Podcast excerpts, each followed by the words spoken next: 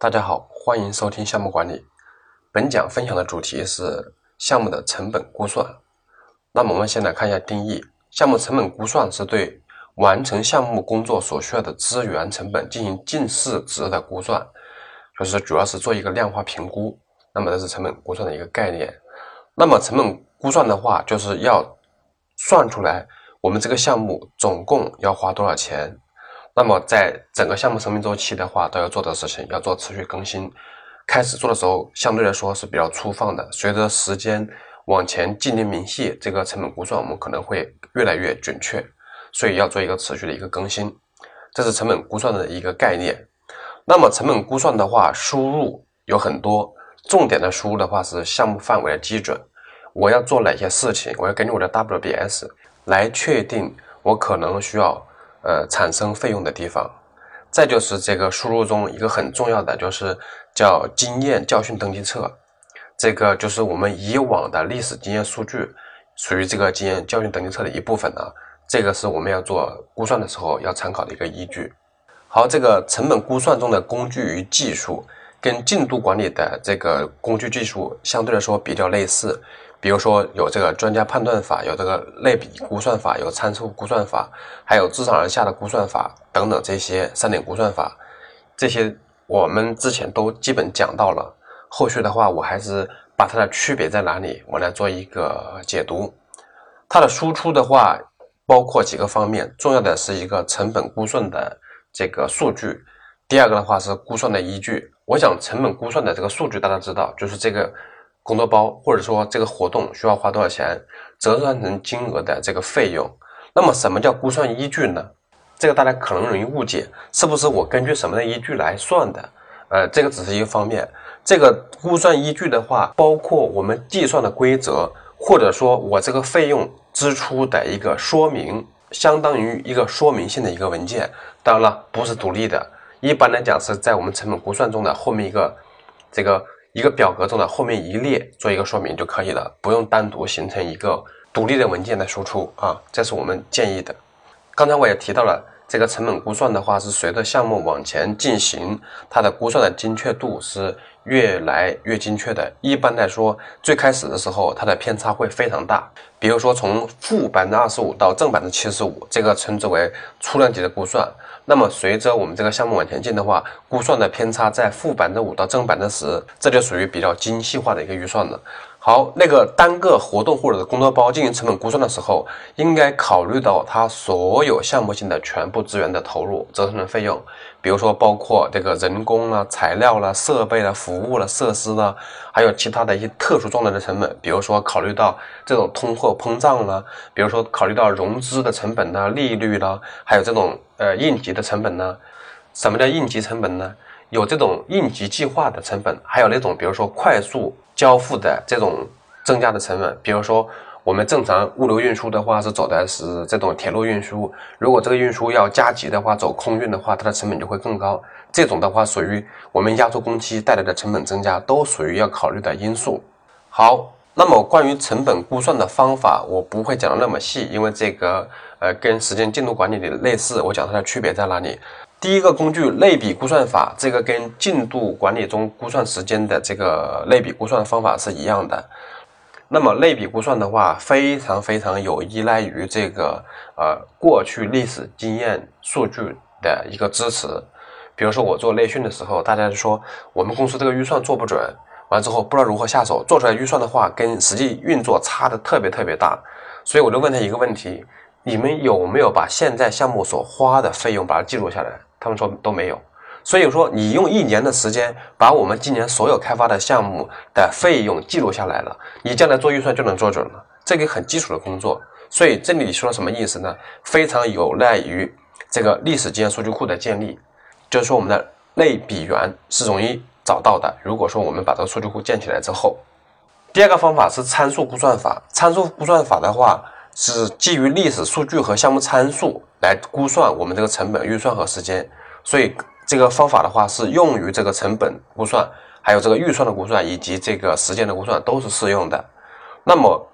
参数估算法，我们一直来说它是比较好的一种方法。当然了，它这个工作量会比较大。但是估算成本的时候，尽量我们要可以使用这个工具，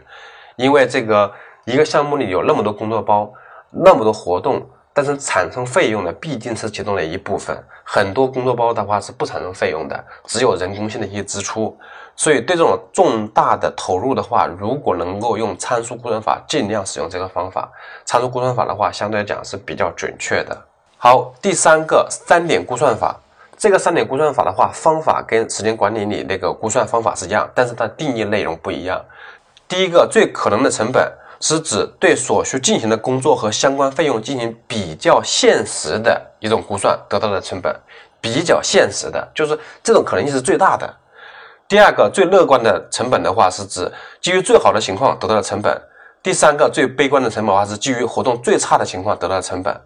三点估算法就是把这三个数据加在一起除以三，就是求平均值，得出来我这个工作或或者说这个工作包的估算的成本。好，我另外讲几种就是补充的这个估算的方法，这个书上是没有的。那么是我们工作实践中所用到的。第一种方法叫结构分解法，什么意思呢？假如说我们一个工作包的费用，我们预计是比较大的，我们或者说也预计不出来，那么这个工作包里具体有哪些活动，我们对它进行分解，分解到细了之后的话，越分解的越细，我们就越容易估算出来它这个成本的数据。所以这种叫结构分解法。通常讲，整个大项目我们有工作结构分解 WBS，那么针对于小的工作包，或者说针对某个交付的产品。我们按照功能结构进行分解之后，更容易估算出来它这个成本。比如说一个零部件，它拆解成几个部分，对吧？那么每个部分可能需要多少费用，我们可以把它估算出来。好，第二种就是叫供方询价法，或者说叫反投标分析法，就是将项目的需求内容范围明确量化之后，寻求供应商对它进行评估定价。就是说，这个东西我们去算，可能算不出来，我们不专业啊，或者说基于其他方面的原因，我们很难把它估得清楚，这个需要多少钱。这样的话，我们找专业的供应商，他们来算，或者说找多家供应商进行比价招标，最后的话，我就能知道这个项目的话，它需要花多少钱。这种方法的优点是什么呢？就是可以借助外部的力量来解决，可以选找多家供应商进行比价，并且通过外部的供应商可能找出来更好的解决方案。那个它的缺点是，通常外包项目需要更多的时间，并且外包项目的话存在一定的验证的困难，还有外包项目的话，这个相对来说这个费用可能是偏高的，比你们自己做要偏高一些。好，成本估算的方法就是呃刚才讲的那些，那么估算的方向的话，它只有一个自下而上的估算，没有自上而下，这里讲清楚。因为这个是不适用自上而下的，比如工作结构分解的话，可以自上而下或者自下而上，而成本估算的话，只有一种，就自下而上。那么只有自下而上的话，才积累出来、汇总出来整个项目的成本，是没法自上而下来分解的。好，关于成本估算，最后讲两个专业术语，就是我们实际工作中可能没有严格的去定义和区分的一个概念，一个叫应急储备，一个叫管理储备。那么什么叫应急储备呢？应急储备是用来处理。预期的但不确定的事件的这个费用，就是已经识别的，但是不知道它的风险等级或者风险大小的这类的事件。我们后续讲风险管理的时候会讲风险的几种类型，比如说第一类的话叫已识别未发生，这个叫已知未知风险；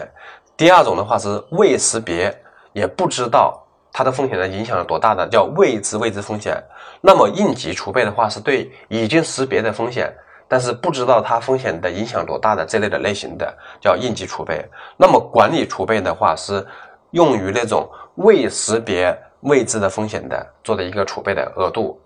那么实际我们在工作过程中可能只做一种，就是我们做一个风险预备金，可能需要花的钱把它预备出来。那么实际上这里也要把它分开了。应急储备的话，它属于项目成本基准的一部分，是项目经理是可以控制和使用的。而管理储备的话，它不属于项目成本基准的一部分，它是不属于项目经理来控制的。所以的话，我们在批准预算的时候，这个应急储备是已经批准过的，而管理储备的话是谨慎的使用和对待，而且也没有这个权利去使用。我指的是项目经理啊，要上升到管理层去动用的一个储备。所以说，对于应急储备，我们是随着项目的越来越成熟。这个它就会越来越减少。这里指的是说，依据我们以往的那么多项目的经验总结，项目越趋向于成熟的话，它这个储备的金额就可以越少。而管理储备的话，我们是最好是尽量少用。好，关于这两个概念的话，我相信大家有所了解。那么关于整个项目成本估算，就讲这些内容，欢迎大家收听下一讲。